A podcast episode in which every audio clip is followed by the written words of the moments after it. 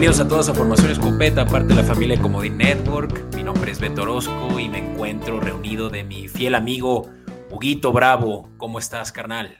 Bien, ¿y tú, Beto, cómo has estado?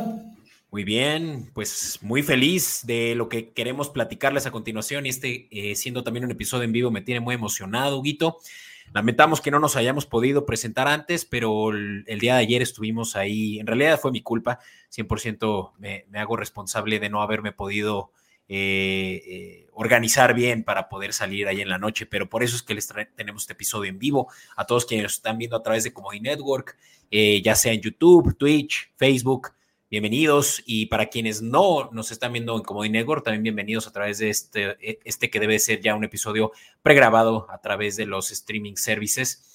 Quiero aprovechar para decirles a todos los que nos ven que nos den suscribir en Comodín Network también redes sociales como in.network nos podrán encontrar directo en YouTube, donde créanme que nos van a, ayudar muchísimo con tal de que podamos llegar a ese objetivo que tenemos de mil suscriptores. Estamos ya a nada, incluso yo ya estoy viendo adelante y pensando en los diez mil, pero amigo, estamos eh, pues ahora sí que cercanos a ese primer milestone que nos hemos definido. pues em, gracias a todo nuestro público y gracias a todos los que nos están escuchando ahorita. Esperemos que le puedan dar subscribe ahí en el botoncito rojo que está justo abajo de, de Alberto y activar la campanita. No olviden activar la campanita, les podrán avisar cuando estemos aquí en vivo, cuando subamos un video, cuando les estemos dando noticias. Y como ya bien saben, parte de Comodín Network es este tema de las apuestas, entonces creo que nunca es malo que estén enterados de que les estemos avisando qué va a pasar la próxima semana. Y esta semana nos fue excelente, Huguito, y por eso mismo ya me urge irnos directo a hablar de la semana 7 del NFL, así que te voy a aventar a la cobertura.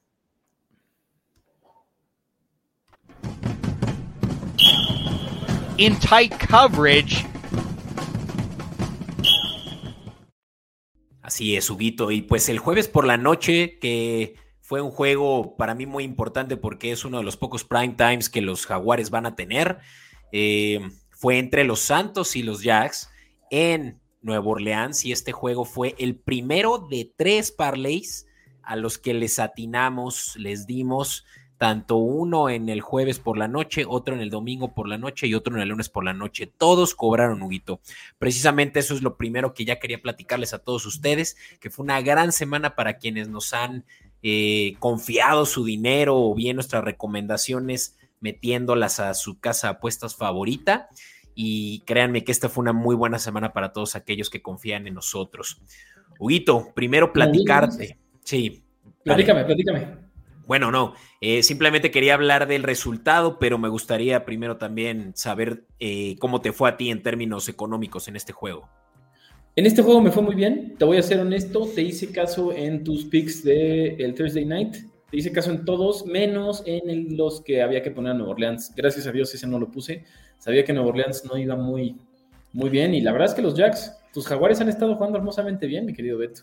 Han estado jugando bien, han enseñado buena, buen equipo, buenas formaciones, bueno, todo. Y estaba muy confiado que este partido iba a ser de los Jaguares, honestamente. Entonces no le puse nada, nada, nada a favor a Jacksonville. Yo nada más puse un parlay en este, en este partido, que fue nada más Jacks y altas. Y lo cobré, cobradísimo. Excelente. Sí, mira, pues hubo por ahí mucha discordia en redes sociales, en TikTok, Escopeta Podcast, porque la gente me decía, no vas a poder cobrar las dos, es imposible que se dé la línea de menos 1.5 de Santos y también el de Jaguares Money Line. Es cierto, pero ¿qué pasa? Eh, la manera en la que estamos desplegando estas recomendaciones de apuesta es para que se dé uno de dos parlays que nosotros le estamos recomendando. Claro que si se da el eh, parlay de seis, o sea, que todas se cumplan. Para empezar, no siempre eso va a ser posible porque hay casas de apuestas que no te permiten hacer un parlay con tantas apuestas interconectadas. Eso es lo primero. Y lo segundo es que de ser posible, pues ahí sí que vamos a nosotros asumir la responsabilidad de, ok, eh, estamos... Eh, sacrificando un parlay de seis con tal de que por lo menos les demos opciones. Y eso fue lo que yo les dije a todos los que me estaban ranteando en redes sociales que no necesariamente busco que todas se den, simplemente que esa combinación de tres les funcione a su favor. Y justamente fue la de mis picks favoritos que estamos viendo aquí en pantalla. Jaguares Money Line, Derek Carr más de una intercepción y Travis Etienne que anotara una anotación, ya, eh, anotara un touchdown ya sea por tierra o por aire. Cada uno de esos pagaba 2 a 1, Huguito, y por eso es que la apuesta se multiplicó 2 por 2 por 2 y daba básicamente eso 8.2 a 1 el parlay. Y fue para quienes lo hayan cobrado excelente pensar que pudieron multiplicar su dinero ocho veces. Y en mi caso, lamento que no lo haya metido este, porque tratándose de apuestas de mi equipo también me cuesta mucho trabajo disfrutarlo. Entonces aquí sí preferí solo dejar un money line de Jaguares y ya dejé ese parlaycito cobrando fácil. Eh, pero sí fue un juego excelente desde el punto de vista de, eh, de un fanático jaguar. Eh, por primera vez estamos 5-2 desde 2007, no 2017 que fue cuando llegamos a la final de conferencia, no, ya tiene cerca de 15 años eso. Y bueno, pues Trevor Lawrence era la incógnita, por lo cual también por ahí no se sabía quién iban a ganar y él era prácticamente un pick. Pero sí, Trevor Lawrence estuvo listo con una rodillera que le permitió mover incluso el balón por tierra más de 50 yardas. Ese también era un buen prop. Y pues sí, los jaguares dominaron a placer. Dominaron a placer y defendiéndote un poco, mi querido Beto, estos solamente son recomendaciones, no les estamos asegurando que se van a hacer rico con nosotros, simplemente como lo hemos dicho anteriormente, son recomendaciones para que se metan más al partido, para que lo vean con más ganas, para que se emocionen al momento de que haya un touchdown, un gol de campo, una intercepción, etcétera, etcétera. Es más que nada por, el, por, el, por la pasión a, a este gran juego del fútbol americano en la NFL y eso, y eso es más que nada, ¿no? Eh, obviamente van a existir casos en los que vamos a dar recomendaciones y probablemente no se cumplan, pero lo hacemos nada más por el placer de convivir con toda nuestra audiencia y que la audiencia también se sienta como apapachada por nosotros. Bien, como les decía a mis amigos que por aquí me vinieron a visitar, saludos a Santiago Zamora, a Pedro Cervoni y a Gonzalo Gaitán, si nos escuchan por ahí, porque me vinieron a visitar mis, mis amigos a este, que es un juego muy importante para mí, por como dije, ser prime time. Y les mandé por ahí eh, a nuestro grupo de WhatsApp, eh, ok, si le quieren meter un poco de picor, aquí tienen estos pics, y ve, me hubieran, eh, si, si, me hubieran, porque ninguno le, metió, pero si hubieran confiado, seguramente se hubieran salido más felices de, de esta su casa. Así que, pues, ¿qué te digo, Guito? Eso fue los juegos de, ese fue el juego del jueves. Sin embargo, el domingo hubieron resultados sorprendentes. Vamos a empezar hablando de los que sucedieron en la mañana del domingo, lo que no permitió que cobráramos también en ese slate de, de picks de, de Detroit, donde yo más le metí lana. Eh, empezando por Detroit, ¿no? Que no logró meter una sola anotación a los Ravens en casa. Yo estaba muy confiado en este juego. Este es el primero que yo digo que puedo jactarme de haberle eh, dado al, em, al, al, favorito y que sí se haya dado, porque la mayoría, créeme, la mayoría de estos resultados, ahorita lo vamos a platicar, fueron sorpresas, ¿no? Y este, por más de que no, fue, no era sorpresa porque los Ravens jugaban como locales, sí se esperaba que fuera un juego reñido, por eso las mismas altas de 42, que sí se cobraron, pero solo porque Ravens metió 38 de esos 42. Eh, Lions, como decía, no lograron operar hasta el final, con Jamir Gibbs logrando mover el balón más que cualquier otro jugador de su equipo. Y sin embargo, la defensiva de Ravens dominante. Te podría decir que este es uno de los mejores equipos del NFL. No, y, sí fue sorprendente, Beto, porque sinceramente, dos equipos que iban en 5-1 los dos, no es cierto, 4-1 Ravens y 5-1 Lions. Y Lions había estado jugando fuerte, Lions traía buena, buena racha. Yo honestamente creí que, como bien lo dices tú, Ravens traía el home field advantage, todo lo que tú quieras, pero al final de cuentas creí que iba a estar mucho más reñido y Detroit no pudo hacerles nada. Nada. Para mí eso fue una sorpresa porque no pensé que fuera, fuera a ser, tal vez voy a ser muy burdo en mi palabra, pero tan tremenda paliza, 38-6. Es que eso fue. Eso fue 100% y la verdad es que los números y las estadísticas de Lamar Jackson hasta este juego no habían demostrado la realidad, que es que sus receptores no le habían quedado bien ya dos juegos consecutivos y, pues también la línea ofensiva no le había permitido tiempo para mover el balón y que eso demostrara un pase rating mejor de lo que realmente está sucediendo en su juego. Pero la realidad es esa, que los Ravens son uno de los mejores equipos del NFL porque la ofensiva de Todd Munken está resultando ser precisamente lo que esperábamos. Un, Lamar Jackson que logró 21 eh, de sus 27 pases completos, 3 touchdowns, 3 touchdowns, 0 intercepciones vamos, está haciéndose ya una dominancia por, por, aire, cosa que no habíamos visto de los Ravens desde pues tiempos de Joe Flaco. Y insisto, ¿no? Este es de los mejores equipos en la NFL que ni siquiera su récord de 5-2 demuestra la realidad. Yo estoy muy seguro de que estos Reyes van a llegar muy lejos en playoffs. De acuerdo contigo. y ahora, no, no, que no cunde el pánico con los Lions, ¿no? Porque este es eh, un equipo que también tiene prácticamente ganada ya, ganada ya la división, solo necesitan ganar los juegos eh, sin arriesgarse a las lesiones, tienen que terminar de ajustar lo que puede ser justamente juegos ya del tipo de playoffs como lo fue este de Ravens, pero tampoco me preocuparía, tampoco creo que sea momento de que cunde el pánico en Detroit, porque este fue simplemente un offset que no anticipaban. Ahora, em, este juego de entre los Bears y los Raiders fue uno de los que a mí me sorprendió porque los Raiders no lograron mover el balón absolutamente nada hasta que metieron a su coreback eh, sustituto O'Connell. Eh, Brian Hoyer fue el titular dado que Jimmy Garapolo estuvo lesionado. Y pues no hay mucho que decir, excepto que fue un juego dominado por Bears, particularmente Justin Fields logró ser muy preciso y, particularmente el que, el que sacó las papas del horno fue eh, Donta Foreman, para ahí waiver wire lo recomiendo mucho, dado que tuvo tres touchdowns, 33 puntos, más de lo que logró sin duda en todo lo que va de esta temporada en Fantasy.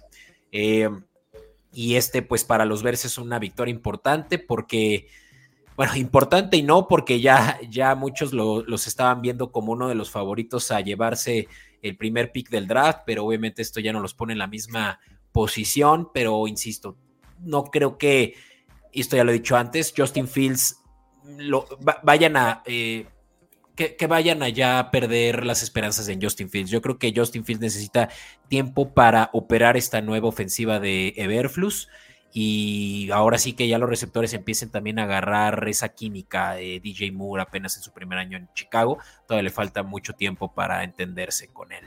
Eh, ¿Qué opinas? Este juego no, no, no rompimos ninguno de nuestros streaks de, de picks porque de este no dimos particularmente recomendaciones, pero este Huguito te, te afectó, te benefició. Te voy a ser honesto, estaba muy escéptico en el momento en que supe que Garoppolo, no, iba, no iba a jugar. Em, no es que tenga algo en contra de sus, de sus demás corebacks, pero los conozco muy poco, para que te miento.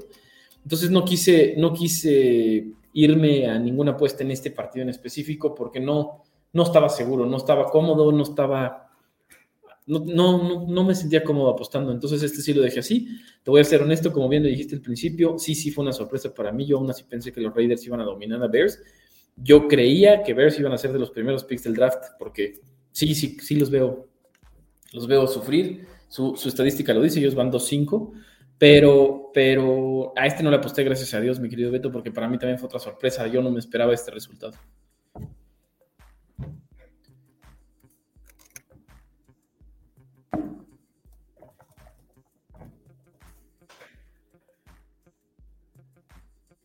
Beto no se escucha, Beto. Oh, em, sorry. Eh, estaba hablando en mute. Una disculpa. Pero sí, es, un juego que me, me parece que, puede ser el punto de partida para que los Bears puedan ser por lo menos medianamente competitivos.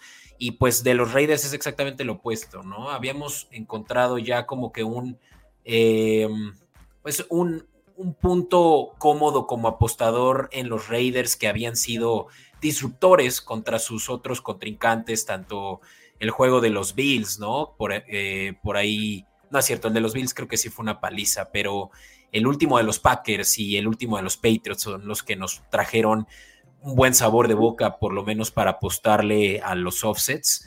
Y pues eh, de aquí en adelante se pondría difícil por más de que los siguientes dos juegos, no es cierto, el de los Lions les va a costar trabajo, ese es un Monday Night, pero posteriormente tienen dos relativamente sencillos contra los Jets y contra los Giants, pero sí tendría cuidado si soy los Raiders eh, con un Jimmy Garapolo que es muy ineficiente por la durabilidad que tiene y Davante Adams que también está muy, eh, no está nada contento en, en esta ofensiva de Josh McDaniels.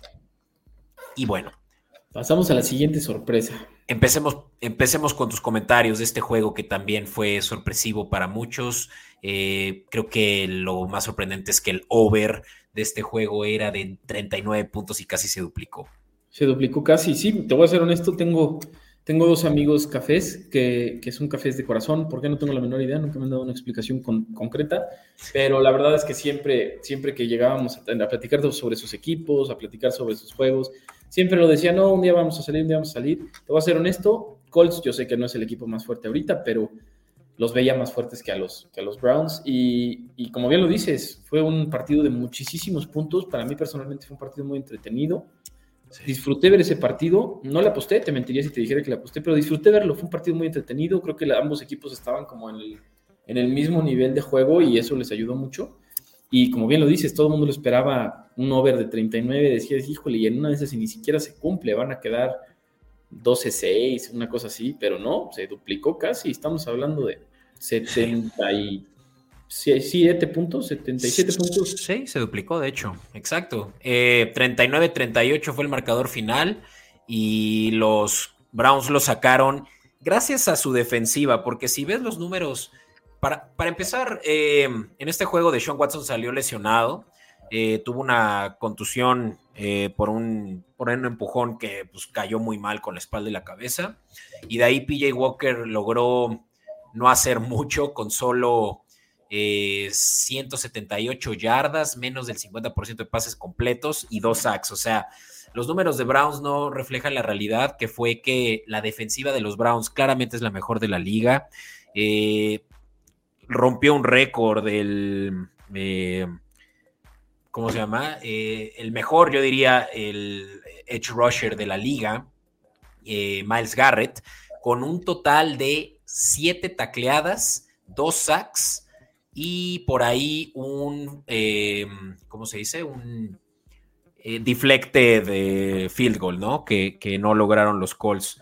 Seguramente eso les hubiera sacado la, la ventaja, pero pues un defensivo del tamaño de Miles Garrett saltando la línea y luego tapando ese eh, field goal fue sorprendente.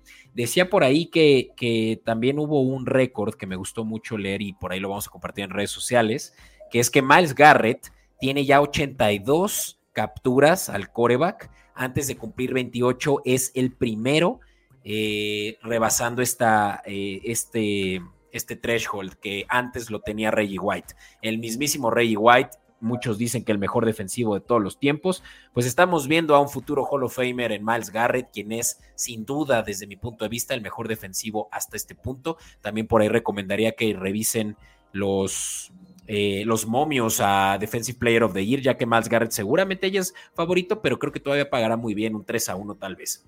Eh, nada, ¿no? Pues un, una, una lástima por los Colts que creo que dieron muy buen juego.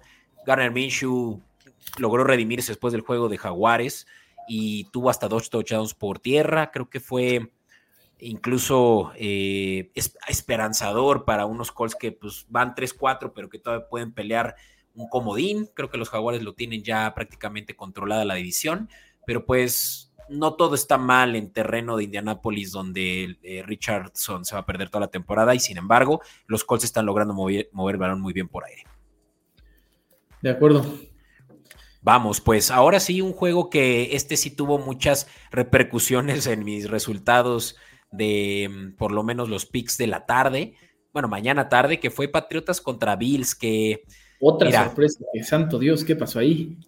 Siempre lo hemos dicho, ¿no? Tú y yo somos muy asidos a los Patriotas porque le fuimos o le vamos, pues, desde, desde, desde donde lo veas, eh, como uno de los equipos que seguimos de toda la vida, sobre todo con la dominancia que tuvieron durante todos los años 2000, 2010 y sin embargo, eh, cuando se trata de, apostar, Huguito, yo sí me veo escéptico y aquí le fui incluso a Bills, eh, no solo en el pick'em, pero también en la línea. Me parecía que eran capaces de cubrir la menos 8. Por ahí recomendaba un teaser si es que se sentían que eran muchos puntos, pero pues esa no se dio simplemente porque los Patriotas fueron eh, los que ganaron y dominaron el juego desde el principio y terminaron 29 a 25 ganando. Bills estaba cerca a ganar. Este fue un juegazo. Eh, los Bills estaban cercanos a ganar y, sin embargo hubo eh, una gran labor de Mac Jones y de su coordinador ofensivo, em, eh, Bill O'Brien, que logró que, anotaran de último momento con ese touchdown de Mike Gesicki en los últimos minutos del juego. Le dejaron creo que solo 12 segundos a Josh Allen en el reloj y no fue capaz de, de, completar un pase al buen Dix que, hubiera logrado probablemente eh, incluso empatar el juego con un gol de campo. Así pues que... para mi gusto el mejor juego de los Patriotas. Para mí, mi gusto el mejor juego de los Patriotas de esta temporada. Em, pude ver que era la ventaja más grande que habían tenido en esta temporada en algún momento del partido, que creo que iban 21-0, una cosa así. Y este, y el mejor juego de los Patriotas, honestamente yo le hubiera apostado a los Bills, más bien le aposté a los Bills y perdí, porque los Patriotas venían de una mala racha. 38-3 contra Cowboys, 34-0 contra, contra Saints y empezaron a recuperarse un poquito contra los Raiders la semana pasada y esta semana pues ya vimos que ya son los Patriotas otra vez, porque sí habían venido de una mala racha, una racha en la que nos daba un poco de, sentimiento de pues qué pasará, ¿no? Y más con un, con un equipo tan fuerte como Buffalo. Totalmente, sí, o sea, ya todos anticipaban que los, los Patriots iban a entrar en un... Eh, pues en un lugar muy oscuro, ¿no? Con varios matchups que no les beneficiaban, pero pues estos divisionales siempre son así apretados, así que tal vez la próxima vez vamos a tener que ser más cuidadosos, pero también un shout out para Bill Belichick, quien rompió ya el récord de 300, eh, bueno, la marca de 300 eh, victorias en su carrera, que lo pone como nada más el tercer head coach que lo ha logrado, solo por detrás de George Halas de los Bears en la década de los que fueron 20, 30 y eh, Don Shula, quien tiene el récord hoy día de, mm, de, los eh, de los Dolphins del 93 cuando rebasó esas 300 victorias. Ahorita Shula está en las 328 victorias, fue su récord final. Y la pregunta es, Hugo, si va a ser capaz el eh, head coach Bill Belichick de romper este récord antes de que se retire 28 victorias restantes? Pues todo depende de, honestamente te voy a ser sincero y puede ser que los, los Patriots fans me digan cosas feas en las redes sociales, que está bien, no pasa nada. Yo creo que esta temporada no, mi estimado Beto. Yo creo que sí, sí tendría que quedar. Bueno, aunque, aunque se fueran invictos, ¿no? Creo que lo. Si se fueran invictos ya no, ya no le alcanza. Yo creo que le queda una temporada más y la temporada la siguiente temporada para llegar a superar a Don Shula necesitaría tener un récord no, incluso mínimo necesita tres ya. Eh, hubieran sido dos si hubiera ido casi casi invicto las dos temporadas, esta y la siguiente, pero incluso yo, creo que, yo creo que él ya, él ya, él ya está tal vez pensando, no creo que en el retiro, pero tal vez ya en una salida de la franquicia y híjole, empezar de cero en otro equipo va a estar difícil, ¿no? Lo estamos viendo ahorita con Ron Rivera, que no le está yendo muy bien en los Commanders después de tantos años que estuvo en Panthers ganando. Bueno, no, ni siquiera ganó tanto Ron, Rivera, pero bueno. Creo que, creo que Andy Reid, ¿no? Es el, el, caso de éxito de un head coach que la está rompiendo incluso más que en su equipo pasado, donde de por sí eh, llegó a Super Bowl, ¿no? Vamos a ver, pero eh, ahorita te diría que no. Yo, yo creo que Bill Belichick ni siquiera es ese tipo de, bueno, es que es tan egocéntrico que quién sabe, ¿no? Pero, pero a simple vista parecería que a él no le interesa eso, ¿no? Eh, esas adulaciones y premios. Eh, romper todos los anillos que tiene de Super, bueno, que ha ganado cuando, con los Patriotas en el Super Bowl, para él es suficiente egolatrismo para poder presumir que fue, una época de oro para los Patriotas y que jamás se le va a olvidar a todo Patriot fan la era de, de Bill Belichick. Sí. Exactamente. Eh, pues vamos a avanzar entonces, amigo. Como decía, este fue un juego que no nos trajo mucho, mucho placer, por lo menos en cuanto a, la cartera se refiere, pero sí, digo, eh, yo, estaba en una posición muy cómoda porque sí me daba gusto verlos ganar, pero al mismo tiempo no me daba gusto que me tirara mis parlays. Pero bueno, eh, Vamos a hablar muy rápido de este juego porque no le metimos a este picks ni nada, pero los Giants sacan la victoria ante los Commanders. Me gustaban los Commanders para este juego y fue un juego pésimo que fue muy bajas de 21. Em, los, los, Commanders eran favoritos con, dos puntos con todo y que jugaban en Nueva York, pero pues buen juego, creo, de Tyrod Taylor, quien está supliendo a Danny, Danny Dimes. Em, encontró buena química por fin con su novato eh, Hyatt y también con su nuevo tight end eh, Darren Waller, el nuevo tight end de los Giants. Y pues Saquon Barkley también tuvo por ahí unas buenas corridas. Yo creo que los Giants van a tener este tipo de juegos en donde van a simplemente eh, molestar al rival, sobre todo si es divisional, es su objetivo principal, pero sabemos que este no es el año de los Giants y seguramente vamos a, tenerlos como underdogs el resto de, la, de, las, de las jornadas, ¿no? De acuerdo, pasemos a los, a los siguientes, mi querido Beto.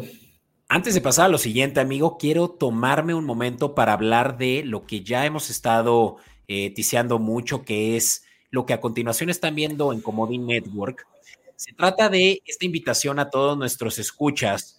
Eh, para quienes no nos están viendo en Comodín Network, nos pueden seguramente ayudar verificando en la descripción el link que a continuación les voy a platicar, donde van a poder encontrar esta información, ya ustedes mismos poderla evaluar de lo, va de lo siguiente, Huguito. Eh, Escopeta Podcast está siendo fondeado por gente como ustedes, nuestros fieles escuchas, eh, con... A, partir de 69 pesos al mes ustedes podrán encontrar varios beneficios a los, de a los que por sí ya tienen con tan solo escucharnos, que es eh, poder tener un kit y un repertorio mucho más amplio de lo que nosotros ofrecemos en estos episodios de recomendaciones de apuestas, no solo picks, pero también player props. Les vamos a hablar en un ratito de los eh, parlays que les atinamos y precisamente para quienes también quisieran estar ganando dinero en los, los, juegos del domingo por la mañana y tarde, pues ahí estamos en, en Patreon sacando muchísimos picks de jugadores, eh, players props, que van a ser justamente los que les van a permitir ganar tanto como les estamos ayudando a ganar de por sí ya con los prime times, que sí son players props que mantenemos, digamos, abiertos al público. Como decía, de 69 pesos al mes ustedes van a encontrar este y otros beneficios, entre ellos también un kit de fantasy que les va a ayudar eh, a ganarles a sus amigos y compañeros de trabajo, y también accesos exclusivos a episodios y también a nuestra comunidad de Slack. Todo esto, como decía, es de 69 pesos al mes. Acérquense a patreon.com slash escopeta-podcast. Y esto no lo he dicho antes, eh, pero se los deletreo, es p-a-t-r-o-n.com diagonal escopeta-podcast. Créanme, va a ser súper útil que nos puedan también dar su retroalimentación de lo que para ustedes representa que les estemos ofreciendo esto. Así que también acérquense a Escopeta Podcast y díganos qué opinan al respecto. Eh, Huguito, recuerden que el momento en el que se vuelven Recuerden que al momento que se vuelven Patreons del programa también siempre van a estar como con la posibilidad de que algún día salgan aquí al aire con nosotros, que algún día también puedan darnos sus opiniones, eh, si ganaron, si cobraron, si perdieron, si apostaron, y ser parte de la familia de Escopeta Podcast como, como un Patreon que van a hacer si es que se meten a apoyarnos en ese sentido. Sin duda. Y también, si no nos pueden, eh, ahora sí que eh, regalar el, dinero que ustedes consideren apropiado para nosotros, que hay diferentes tiers que es justamente lo que les va a dar valor eh, a, lo que, a lo que ustedes consideran es nuestro contenido. Si eso no les es posible, lo que sí les vamos a agradecer muchísimo es si nos ayudan con un suscribir en Comodi Network, un follow, en, Twitch, en nuestras redes sociales como in.network, TikTok también estamos sacando muchísimo contenido. Créanme que eso sí va a ser lo mínimo y suficiente que les estaríamos agradeciendo en el alma. Así que bien, ahora sí, Huguito, vamos a hablar de estos juegos, de uno más que sucedió durante la mañana y fueron los Bucks que no lograron sacar el partido eh, versus los Falcons, que tuvieron un juego, desde mi punto de vista, muy malo, o sea, eh, Villan Robinson no, no logró correr el balón para más de tres yardas a causa de una jaqueca que, tenía y lo, mantuvo fuera del campo. Eh, pero Desmond Reader pues sacó a fin de cuenta el, último drive que logró eh, la diferencia de un gol de campo de Q y 16-13 ganan los Falcons. Los Bucaneros no jugaron mal, por lo menos en cuanto a lo que Baker logró hacer por aire, lograron mover el balón bien, pero si un equipo se mantiene unidimensional, quiere decir solo atacando por aire o por tierra, pues la defensiva los va a saber medir muy bien. Y es precisamente lo que les falta a los Bucks, un juego terrestre que no han logrado solidificar, te diría yo, desde hace más de un año. De acuerdo, desde que sufrieron la pérdida de su coreback ex patriota, sí no han logrado solidificarse mucho. Estoy totalmente de acuerdo contigo. Así es, carnal. Pues mira, eh, vamos a pasar los jueves de la tarde. Por ahí vamos a ver muchos rojos, pero no se preocupen, no se asusten. Vamos a hablar ahorita de los prime times. Ya quiero llegar a eso. Simplemente decirles que metimos mucho de nuestro tiempo y dinero a pensar que eh, por, ahí también están viendo algunos de Patriotas, por eso es que todo esto se ve tan rojo quienes nos ven como de Network, pero no, esos ya los habíamos discutido antes, pero Pittsburgh eh, eh, logró también sacar el juego en SoFi Stadium contra los Rams y este también fue uno de los offsets que más nos impactaron económicamente porque yo iba mucho con Rams, me encantaba ver cómo Rams podía encontrar ya una dualidad de, Cooper Cup y Puka para pues, amedrentar a cualquier defensiva que, se le quisiera poner al tiro, pero los Steelers lograron, eh, sobre todo eh, en, las, trincheras, obviamente TJ Watt es, es, sorprendente, pues hacerle muchísima presión a Stafford, que no logró tener el mejor juego. Y pues por más que jugaron en casa y eran favoritos por tres puntos, este juego terminó 24-17 favor los Steelers. Y estaba en casa Los Ángeles, o sea, Rams estaban en casa y, yo también eran mis favoritos por mucho. Los Steelers llevan un mejor récord y también han estado jugando muy bien, pero en este caso yo sí creía que Rams iba, iba a dominar. Sí, un juego muy defensivo y mm, TJ Watt me parece que también es de los favoritos a ganarle el defensivo del año, pero obviamente eh, su compa de división, eh, Miles Garrett, tendrá algo que decir al respecto, pero sí, los Steelers fueron la mejor defensiva y mira que logran ganar juegos feos de manera eh, horrible, pero los ganan y van 4-2 y están ahorita dentro de playoffs los Steelers. De acuerdo, de acuerdo totalmente. Y bueno, un juego em, también que, nada más me tuvo ahí al pendiente porque pues eh, me parecía que los Seahawks eran claros favoritos y así fue fue el juego que se llevó a cabo justamente en Seattle. Cardinal Seahawks terminó 20-10. No tengo mucho que decir de este juego, excepto que, pues, sabemos qué esperar de Gino Smith cuando, cuando sí tiene la protección que necesita, que es lo que le había faltado. Y este fue un juego precisamente donde se demostró que Gino Smith es un coreback eh, franquicia para ellos y que pues mientras le den protección va a poder distribuir bien el balón, 18 pases completos de 24, me gusta mucho que por más de que tuvo presión, dos sacks, logró sí anotar para dos touchdowns y solo una intercepción, pero finalmente pues también el juego terrestre, ¿no? Esta es una de las fortalezas siempre de los Seahawks y Kenneth Walker logró correr para más de 100 yardas. Y pues sí, los Cardinals creo que siguen siendo de los equipos en franca reconstrucción y nada mal que sigan teniendo esos picks y todo ese poder de draft para el próximo año. Y viendo, las, viendo los momios, podías ver que era un partido apostable porque pagaba muy bien, dada la, variación que había entre ambos partidos, pero te voy a ser honesto, no le aposté a ese, no me lo esperaba más que que sí ganara Seahawks y que no se cumplieran las altas, las vi muy altas. Sí, sí, este tampoco fue como de los eh, favoritos para, para Escopeta Podcast, justamente porque no lo íbamos a nosotros, eh, eh, no, no, lo íbamos a, no, no, se podía sintonizar más que en Game Pass y demás, y esos no los cubrimos. Otro que no cubrimos fue el de Broncos Packers, y por lo menos sí yo creía en mi TikTok, que, por cierto no me fue nada bien en cuanto a ganadores de esta semana.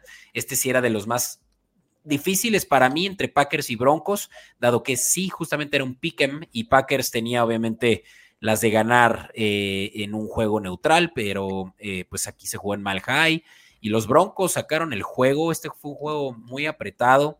Eh, Jordan Love creo que tuvo muy malos pases. Con todas las armas ofensivas que tienen, no son capaces de, de aprovecharse de una de las peores defensivas. La de los Broncos, sorprendentemente, la secundaria es de las peorcitas. Y pues no, Jordan Love menos de 180 yardas, tuvo una intercepción, como decía y varias, varios incompletos que lograron que justamente los Broncos eh, aprovecharan esos errores, ¿no? Y me gusta mucho el, ataque terrestre de los Broncos entre Jalin McLaughlin y Javonte Williams. Ambos sumaron para casi 130 yardas terrestres y creo que ahí es donde los Broncos van a lograr sacar juegos, ¿no?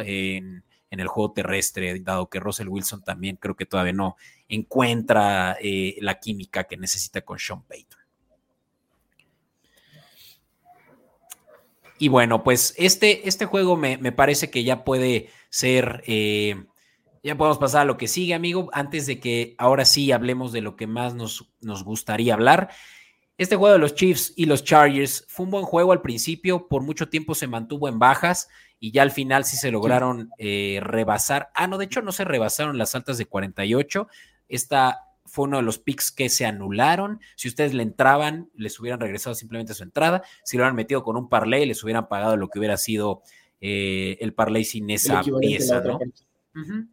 Y pues me gustaba que los Chargers fueran capaces de cubrir, porque por más de que tiene una muy mala secundaria, amigo, yo creo que los, que los Chargers tenían suficientes armas ofensivas. Eh, hemos visto jugar muy bien a Keenan Allen, por lo cual también me gustaba ese prop, que fue uno de los que si fueran patrons lo podrían desbloquear. Eh, de más siete recepciones, bueno, esta no se dio.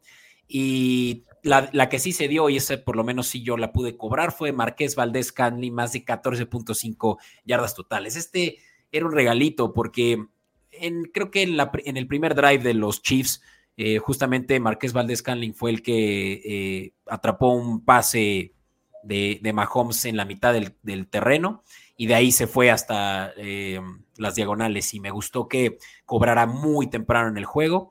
Y bueno, como decía, fuera de los player props, este juego me gustaba por lo menos para que los Chargers fueran capaces de cubrir, cosa que no sucedió. Y pues ni se diga que, que el juego terrestre fue pésimo del lado de los Chargers. Creo que tienen deficiencias elementales y, lo que les va obviamente a sacar de la, de la contención de playoffs, dado que van 2-4, me parece que los Chargers ya deberán de considerar correr a Stanley ya mismo. Pero ya mismo. Ya mismo, aparte de que los pusieron contra uno de los equipos más, más fuertes de la NFL, yo considero que son tres los equipos más fuertes de la NFL, Kansas, Águilas y, y San Francisco. Entonces, como bien lo dices, yo creo que ya, es hora de que le den las gracias. Vientos. Oye, amigo, pues eh, vamos ahora sí a lo último. Y estos juegos, pues digo, fueron eh, donde mejor nos fue los prime times esta semana. Y estoy muy contento de decirles que este fue dos de tres parlays que les dimos y que cobraron. De este lado fue lo opuesto a lo que vimos del Thursday night, porque los picks conservadores, lo que yo considero que son picks que pueden eh, ustedes meter, ya sea para, ajá, ya sea para que cobre eh, uno a uno, o que sea un parlay de dos, o si se atreven al de tres, pues justamente son los más posibles, ¿no? Y este fue el juego entre Eagles y Dolphins, que yo sabía que los Eagles se iban a ser dominantes, no sabía que por tanto, dado que sacaron el juego similar a como los Chiefs contra los Chargers, fue el mismo marcador, 31-17, y pues los Eagles ganaron, los Eagles cubrieron la línea, y Incluso se dieron las bajas de 51, que me parecía que eran muchas.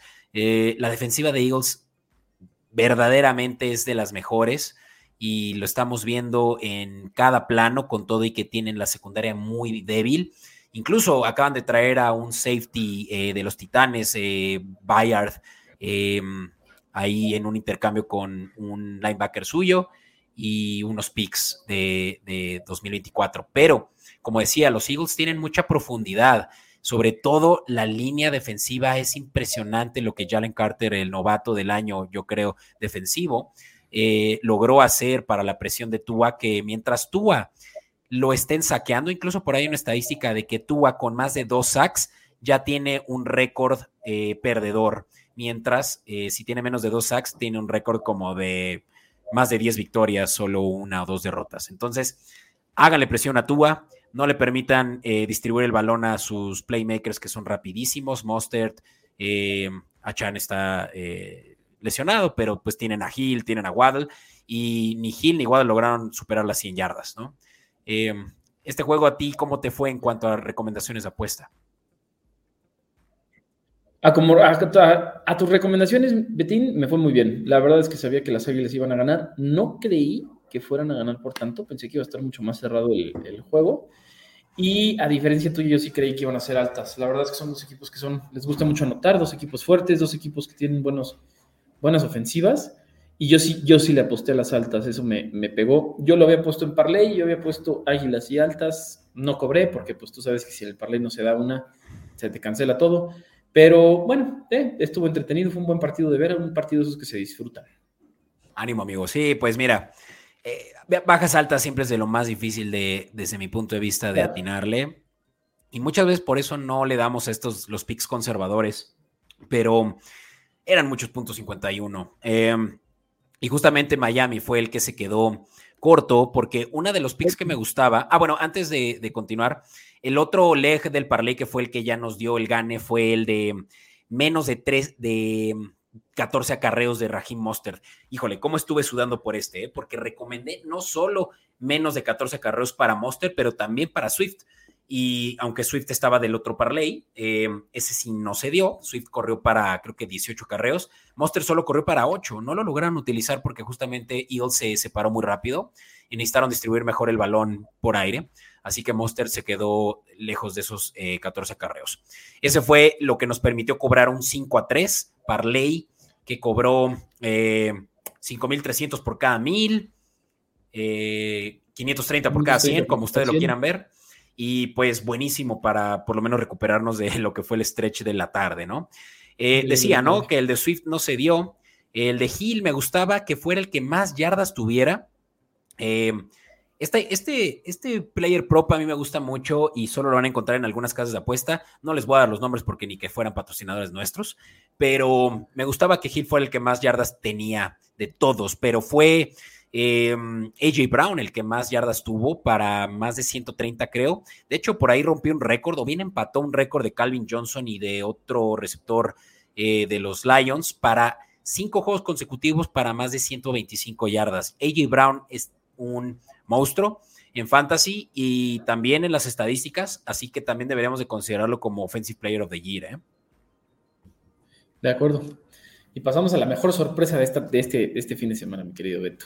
Vamos, estimado. Tus vikingos le ganaron a los 49ers.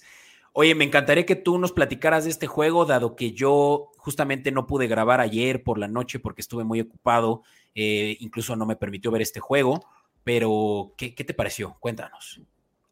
Pues mira, te puedo decir que fue un partido que no me esperaba. Yo te voy a ser honesto, creía que San Francisco nos iban a ganar.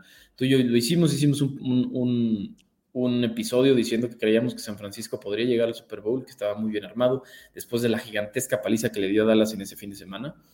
Y, Vikingos, vamos a ser honestos, pues trae una, un, récord perdedor, va 3-4, y no hemos, a ver, sí perdimos contra las Águilas, sí perdimos contra Kansas, pero no habíamos ganado ninguno así que dijeras buenísimo, ni habíamos jugado algún partido como el que se jugó este fin de semana. Tú sabes que no soy gran, gran fan de, Kirk Cousins, al contrario, me considero bastante crítico de Kirk Cousins, pero este fue uno de los partidos en los que todo le salió. Le salió bien los pases, le salieron bien las, las, corridas, le salió bien todo. No, no lo quiero aceptar y me duele aceptarlo, pero por primera vez estoy orgulloso de Kirk en, nuestro equipo y, le ganamos a San Francisco.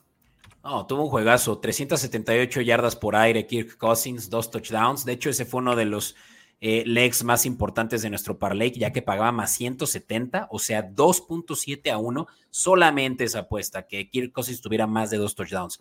Me gustaba mucho porque los 49ers son muy buenos, es una de las mejores defensivas de la liga, pero son mejores deteniendo la corrida que deteniendo el pase. Entonces, Vikingos iba a abandonar la oportunidad de correr el balón muy temprano. Por eso mismo también me gustaba la recomendación conservadora que pagaba eh, 100 pesos por cada 140 de, entrada. De Alexander Mattison, menos de eh, cuatro recepciones. Creo que a su corredor lo iban a mantener lejos de, de, las oportunidades cortas porque iban a tener que mover mucho el pase, eh, mucho el balón por aire.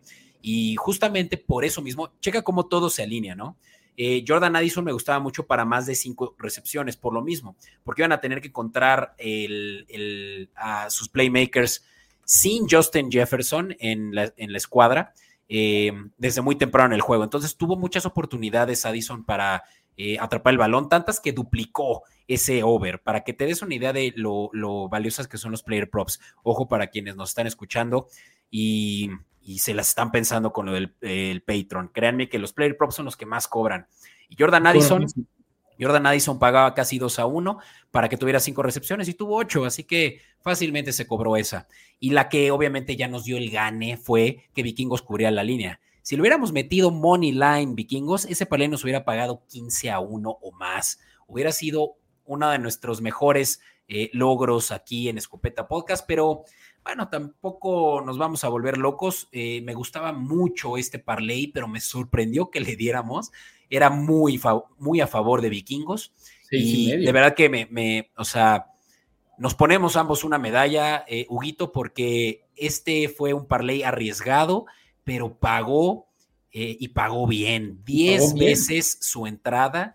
Este es, Por cada 100 pesos que ponías, eran 1300 de vuelta. Esto, esto no te lo ofrece, pero ni el Bitcoin, carnal.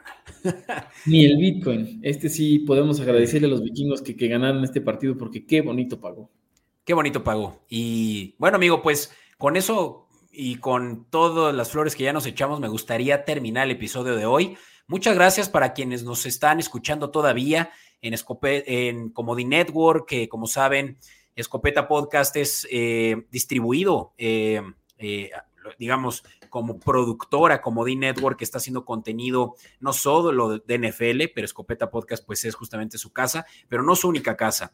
También tenemos programas de Fórmula 1, se acerca el Gran Premio, así que también los invitamos a que se acerquen a ver el contenido que nuestra amiga Ana Sabinera, saludos a ella, está haciendo para Apex, un programa de Comodi Network. Créanme que les va a encantar todo lo que tenemos eh, a su disposición. Así que muchas gracias de nuevo por estar aquí denle suscribir, denle like, denle la eh, campanita de notificaciones y una vez más les agradecemos muchísimo que se hayan unido a este que es uno de pocos live streams que hacemos. Me encanta hacerlo y yo creo que lo vamos a hacer más seguido, Vito. Más seguido. Gracias, gracias a ti, Alberto. Gracias a todos los que nos escucharon, los que nos acompañaron y los que nos van a escuchar y nos van a acompañar más adelante. Muchas gracias a todos. No olviden suscribirse y ponerle la campanita. Gracias, carnal. Hasta la próxima. Nos vemos.